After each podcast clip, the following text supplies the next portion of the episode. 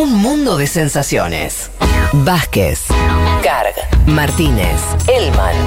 Un programa que no quisiera anunciar el comienzo de la Tercera Guerra Mundial. Pero llegado el caso, lo hará.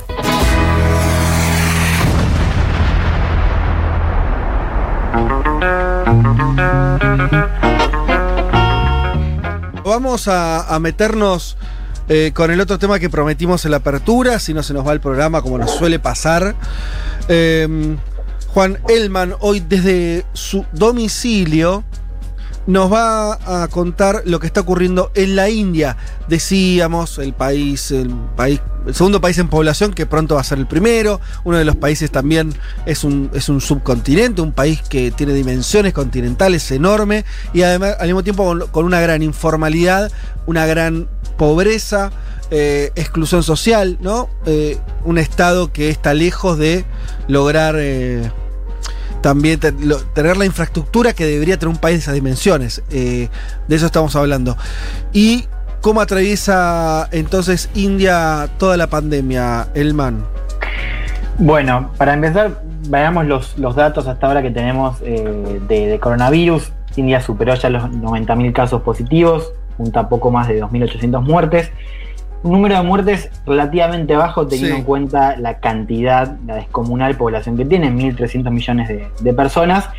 Me parece que está bueno mencionar algunas cosas que, que nos dan la pauta de, de- de por qué realmente el coronavirus en India puede ser y está siendo una amenaza humanitaria complicada. Primero, un tercio de la población vive por debajo de la línea de pobreza. Acá hablamos de más de 400 millones de personas. Un cuarto de su población urbana vive en asentamientos precarios, ¿no? también llamados slums. No sé si vieron, seguro la vieron, la gran película Slumdog Millionary. Sí, claro. Me imagino. Bueno, a eso hace referencia, ¿no? Sí, sí. al slum, ¿no? Perro de slum. Un cuarto de la población que vive en ciudades vive en esos asentamientos que están muy bien graficados en, en la, pe- en la película. Es también la ciudad un cúmulo de, de enfermedades respiratorias muy graves. Un dato que me impactó mucho es que siete de las siete ciudades, siete de las 10 ciudades más contaminadas del mundo están en India. Wow, qué número. Siete de las 10 ciudades más contaminadas del mundo en India y en las zonas rurales. Vos, Fede, hablabas de algo al principio que era la ruralidad de India. India Sí. tiene más del 60% de su población viviendo en zonas rurales. Ya Ahí es un dato muy extraño ese, a nivel global. Hay pocos, no sé si debe ser el único país grande con esa tasa de eh, habitantes rurales. Eh, China la- la- ya, ya es mucho más urbano que eso. Claro, de los países grandes no, digamos. y. Cuando hablamos de potencias, Por no. Y por no, no hay nada, nada equivalente a la ruralidad que tiene, que tiene India. Y en unas zonas donde hay enfermedades que se están complicando con, con el avance de la pandemia, que son eh, la malaria, el tuberculosis y otras enfermedades crónicas que India ya tenía una historia complicada con respecto a eso y hoy en escenario de aislamiento se hace más complicada la, la atención. Dos datos más que me sorprendieron respecto a la infraestructura de salud de India para lidiar con el coronavirus. Según cifras oficiales, el país tiene un doctor cada 11.000 personas, un doctor cada 11.000 personas Poco, y ¿no? un total de 40.000 ventiladores. ¿no? Recordemos una población de 40.000. 1.300 millones de personas. Mm. Quiero que vayamos un poco a marzo. Quiero contar un poco la cronología de cómo arrancó India a lidiar con, con la pandemia. En marzo, a fines de marzo, India tenía apenas 500 casos, realmente muy bajo comparado con otros lugares del mundo. Pero a pesar de eso, y me parece que teniendo en cuenta las condiciones que yo mencioné recién, Narendra Modi, el primer ministro, estableció una cuarentena total y nacional por tres semanas. Lo hizo además de un día para el otro, estando muy poca previsión para, para que se acomode el país. Vamos a escuchar lo que decía Modi eh, en la semana que anuncia la cuarentena. Esto dijo Modi en Radio Nacional. मैं सभी देशवासियों से क्षमा माँगता हूँ और मेरी आत्मा कहती है कि आप मुझे ज़रूर क्षमा करेंगे क्योंकि कुछ ऐसे निर्णय लेने पड़े हैं जिसकी वजह से आपको कई तरह की कठिनाइयाँ उठानी पड़ रही हैं खास करके मेरे गरीब भाई बहनों को देखता हूँ तो ज़रूर लगता है कि उनको लगता होगा कि ऐसा कैसा प्रधानमंत्री है। हमें इस मुसीबत में डाल दिया। उनसे भी मैं विशेष रूप से क्षमा माँगता हूँ। हो सकता है बहुत से लोग मुझसे नाराज़ भी होंगे कि ऐसे कैसे सबको घर में बंद कर रहे हो। मैं आपकी दिक्कतें समझता हूँ। आपकी परेशानी भी समझता हूँ।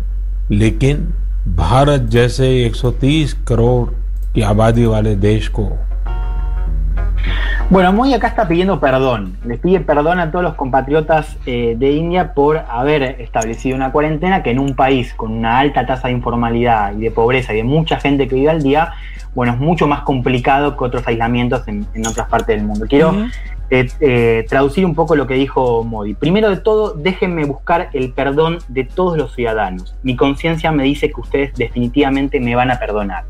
Tuve que tomar ciertas decisiones que los han puesto en una enorme dificultad. Especialmente cuando miro a mis hermanos y hermanas pobres, definitivamente siento que deben estar pensando qué clase de primer ministro los ha puesto en este lugar. Busco especialmente su perdón. Posiblemente muchos estén enojados conmigo por estar encerrados en sus casas. Entiendo sus problemas, pero no había otra manera de pelear la guerra contra el coronavirus. Lo que se le objeta a Modi no es únicamente el hecho de haber establecido esta cuarentena, sino el hecho de haberlo hecho un día para el otro. Claro. ¿Qué es lo que pasó? ¿Qué es lo que se activó eh, en, en esta maniobra sin eh, previsión? Y me parece que esta historia cuenta un poco algo de la realidad de, de India. India es un país, decíamos, con una buena parte de la población eh, rural y donde hay mucha migración interna, y sobre todo de los varones. Básicamente los varones de, la- de las zonas rurales suelen migrar año a año a las ciudades en busca de trabajo para mantener a su familia. Ese trabajo, como el 80% del trabajo en India, es informal, está muy vinculado al área de servicios y en algunos casos incluye también vivienda y comida, con lo cual con la cuarentena se corta el trabajo, se corta la paga para vivir al día, para comer y en muchos casos para recibir vivienda. ¿Qué es lo que sucede? Bueno, estas personas tienen que volver a sus lugares de origen para eh, tener comida, para tener techo, para no morir en la ciudad. ¿Y qué es también lo que sucedía? Con la cuarentena no había transporte público, entonces tuvieron que caminar. Esto es una historia que me parece que, que- que pasó bastante en el lente de la prensa occidental, y es que hubo decenas de muertes, casi cientos de muertes, en el camino de vuelta a casa. Uf. O sea, estamos hablando de cientos de kilómetros Sí, sí. que los indios cruzaban a pie para volver a sus casas y en muchos casos sin comida y sin bebida. Habló Fede de esto. Fede habló en este programa de las imágenes en las autopistas, de la gente caminando y, y Sí. viajando hacia sus lugares de orígenes. Sí, sí, fue, era muy impresionante eso. Bueno, quiero contar un poco qué está pasando hoy con la cuarentena. India ya terminó ese confinamiento total. Mañana de todas maneras va a haber una nueva decisión, pero hoy lo que tenemos es una cuarentena que se ha relajado a fines de abril. Lo que trazó Modi fueron tres zonas. Una zona verde, que es la zona que ya abrió comercios e industrias como otras partes de, de Occidente, sobre todo porque ahí el nivel de contagio era, era bajo, en algunos casos nulo. Hay una zona naranja que tiene un poco menos de flexibilidad que la zona verde, es como un intermedio, y la zona roja, que es donde todavía sigue el confinamiento. Y esto es importante porque en la zona roja está básicamente la mitad del PBI de India. Ajá, ¿no? Es una zona que sigue todavía confinada. Y, y en, esta, en este arreglo que hizo, que hizo Modi, que es un arreglo bastante singular, porque acá tenemos que hablar de un país como un país con países. O sea, cada estado de India es como un país aparte. Totalmente. Y el, esta- el efecto secundario, un efecto político, es que los estados se empezaban a cerrar entre sí. O sea, dejaron de, eh, de aceptar, por ejemplo, pacientes de otros estados, ¿no? Ahí estaba Ah, todo como. Un poco lo que pasó acá con esa línea de AMBA y el resto del país. Sí. Bueno, en India eh, eh, estamos viendo cómo se agudizó todo eso y entre estados, ¿no? En estas tres zonas, zona verde, naranja y roja. Decían mañana Modi va a dar novedades de cómo sigue la cuarentena. Hubo también mucha presión internacional para que India habilite eh, cierta apertura a comercio y demás, sobre todo para eh, darle trabajo al sector informal que se estaba muriendo de hambre. Recuerdo una editorial de Financial Times que le pedía a Modi eh, que abra la, la economía, algo inédito porque generalmente los editoriales de la, de la prensa global le suelen pedir a los otros países que se cierren en todo caso, ¿no? que, que tomen medidas. En el caso de India era, bueno, hay una cuota de medidas que hay que tomar, pero es demasiado extremo pedirle a todo el país que se cierre, Mm. teniendo en cuenta esa tasa de, de informalidad y de pobreza. Bueno, vamos a esta semana. Esta es un poco la noticia que estábamos contando al principio. Esta semana Modi anunció un paquete de rescate del 10% del PBI. Es realmente un montón. O sea, si uno piensa en, el pelotón de, las, de, de los rescates eh, económicos, India está con Estados Unidos, Francia, Alemania, Japón. 10% del PBI realmente es, es mucho. Hablé, eh, chicos, con Sabrina Olivera. Sabrina es especialista en, en estudios de India, tiene una mirada más desde la economía para que nos explique un poco de qué se trata el plan que anunció Modi esta semana. La escuchamos. El plan, que representa el 10% aproximadamente del PBI, consiste en beneficiar a los trabajadores migrantes que habían quedado varados en las ciudades al decretarse el lockdown, a los agricultores y a las micro, a las pequeñas y las medianas empresas mediante la concesión de créditos sin garantías. Aproximadamente el 65% de la población india vive en zonas rurales y por tanto en la economía, la agricultura y los sectores vinculados a ella son muy significativos. El plan tiene por fin la seguridad alimentaria que ya venía afectada inclusive por el cambio climático y atender la situación de los trabajadores ambulantes. Hay que tener presente que en la economía de India hay un altísimo componente de informalidad, por lo que el lockdown afecta seriamente al país. Bueno, ahí Sabrina me parece que mencionaba dos ejes que, está bueno diferenciar. Uno es a más a corto plazo, digamos, ayudar a todo esto que hablábamos antes, los, los migrantes internos, trabajadores informales, ¿no? los, los más afectados por la cuarentena, también va a haber créditos a, a medianas y pequeñas empresas el otro eje que menciona Sabrina es el tema de la seguridad alimentaria, ¿no? que ahí empieza un poco la discusión estructural. India está presentando este plan, este rescate económico, como una oportunidad para solucionar algunos problemas estructurales de la economía de, India, una de esas cuales es la seguridad alimentaria, ¿no? establecer esta cadena, sobre todo en, las zonas eh, rurales. Algo que me pareció muy importante que quiero mencionar, Modi cuando vende este plan subraya esta idea de que el país sea más autosuficiente. Y hay una, frase que me parece espectacular, y es una frase que va para, para, todo el momento que estamos viviendo, y dice así, dice, la crisis del coronavirus nos ha enseñado la importancia de las cadenas de suministro locales.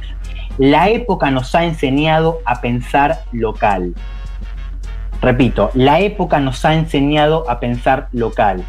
Y es una frase que tiene, eh, decía, mucha vitalidad, un poco por el momento que estamos viviendo, esta idea de, de cómo el modelo de globalización se está haciendo trizas, o al menos se está siendo discutido, para decirlo de otra manera, en este momento, e India hace, hace muy poco tiempo era uno de los abanderados de esa globalización. Mm. No sé si recuerdan el foro ese de Davos 2017, el primero de Trump, que la escena era, era espectacular porque era Estados Unidos hablando mal de la globalización e India y China, que hace poco eran países muy cerrados, que las defendían a ultranza. Sí, Ahora India lo que está haciendo es decir, yo me corro de esa posición, claro. hay que pensar local.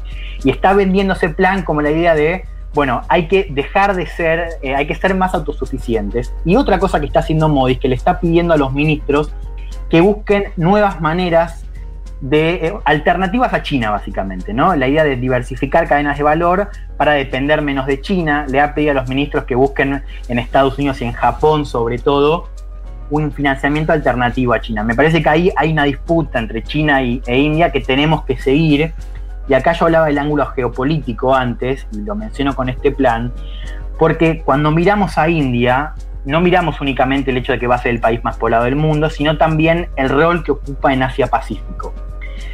Cuando pensamos en las zonas de influencia donde, se están manifestando más las disputas entre Estados Unidos y China, el, el lugar que ocupa India, Asia-Pacífico, es muy importante, porque ahí comparte cierta influencia regional con China y para Estados Unidos India es como un contrapeso estratégico en la región.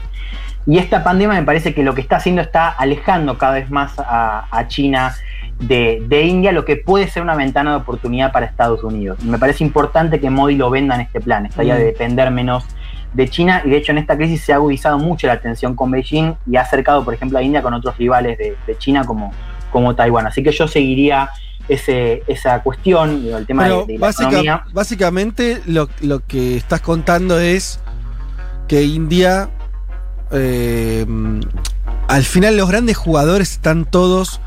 Eh, Para adentro, ¿no? Y eso es lo que, ¿no? Me parece que, que, hay un hilo conductor ahí, eh, cada uno con sus especificidades y sus tonos y demás, pero esta idea de ser más autosuficientes y menos dependientes, ya sea en el caso de India puede ser de China o de otro país respecto a Estados Unidos. Incluso China, ¿te acordás que se dio el debate de crecer menos, pero distribuir un poco mejor en los mm. últimos años? Me parece que esa ha sido una, lectura general y que se puede intensificar durante, durante la pandemia. Y lo otro que te iba a decir, Juan, es que la India también hay que verlo como.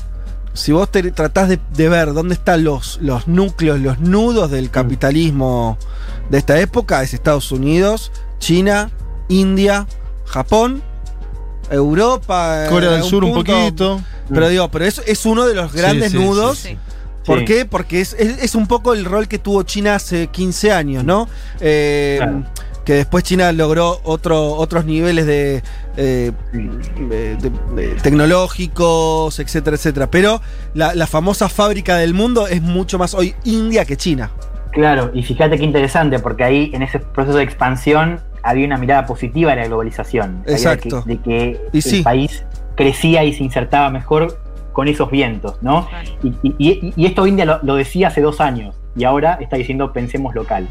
Lo último que quiero decir, le, pregunté a Sabrina también qué teníamos que mirar, a, a qué le teníamos que prestar atención eh, con respecto a India en las, en las próximas semanas y me respondió lo siguiente. En tanto país productor de medicamentos genéricos, India busca presentarse ante el mundo en la carrera para encontrar un tratamiento contra el COVID-19. Para ello se movió rápidamente para extender sus redes a otros países. Lo cierto es que ello le permite expandir su poderío, que en definitiva siempre estuvo opacado por la presencia de China y por no contar con los mismos recursos económicos. La hidroxicloroquina, que es un medicamento que se produce en el país y que está asociado a los tratamientos por malaria e inclusive al reuma, fue solicitado por numerosos países en casi todos los continentes, inclusive Estados Unidos fue uno de los primeros. Lo notorio es que la exportación de este medicamento igualmente fue limitada, esto evidentemente para no desabastecerse.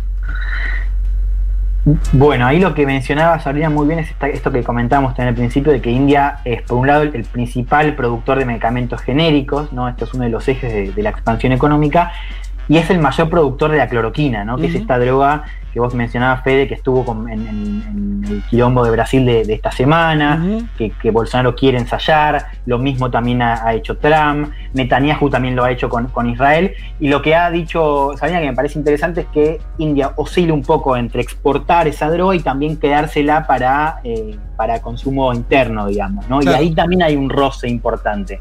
Hace unas semanas Trump presionó a Modi para que le exporte esa droga. Modi se había negado al principio, después terminó cediendo. Ahí Trump metió los aranceles comerciales como una manera de negociar, decir, bueno, abrime la exportación a, a la cloroquina. Yo seguiría esto de cerca, de qué manera se va a posicionar India como exportador de medicamentos genéricos, en primer lugar, y en segundo lugar por esta droga que hay que decirlo, es una droga que todavía no ha sido convalidada por la OMS como un tratamiento efectivo pero desde ya que tiene cierta preponderancia en escenarios grandes, digamos, Estados Unidos, Brasil, yo seguiría esto de cerca y también la discusión más general sobre lo que van a ser los tratamientos contra el coronavirus. Por estas cosas, por esto que mencionamos antes, India va a tener indudablemente un lugar eh, preponderante. Muy bien, Elman, eh, y todo lo que desarrollaste sobre India muy claro y con esto completamos un poco la, lo prometido hace dos horas y cinco minutos. Un mundo de sensaciones. Vázquez, Carg, Martínez, Elman. Un programa que no quisiera anunciar el comienzo de la Tercera Guerra Mundial. Pero llegado el caso, lo hará.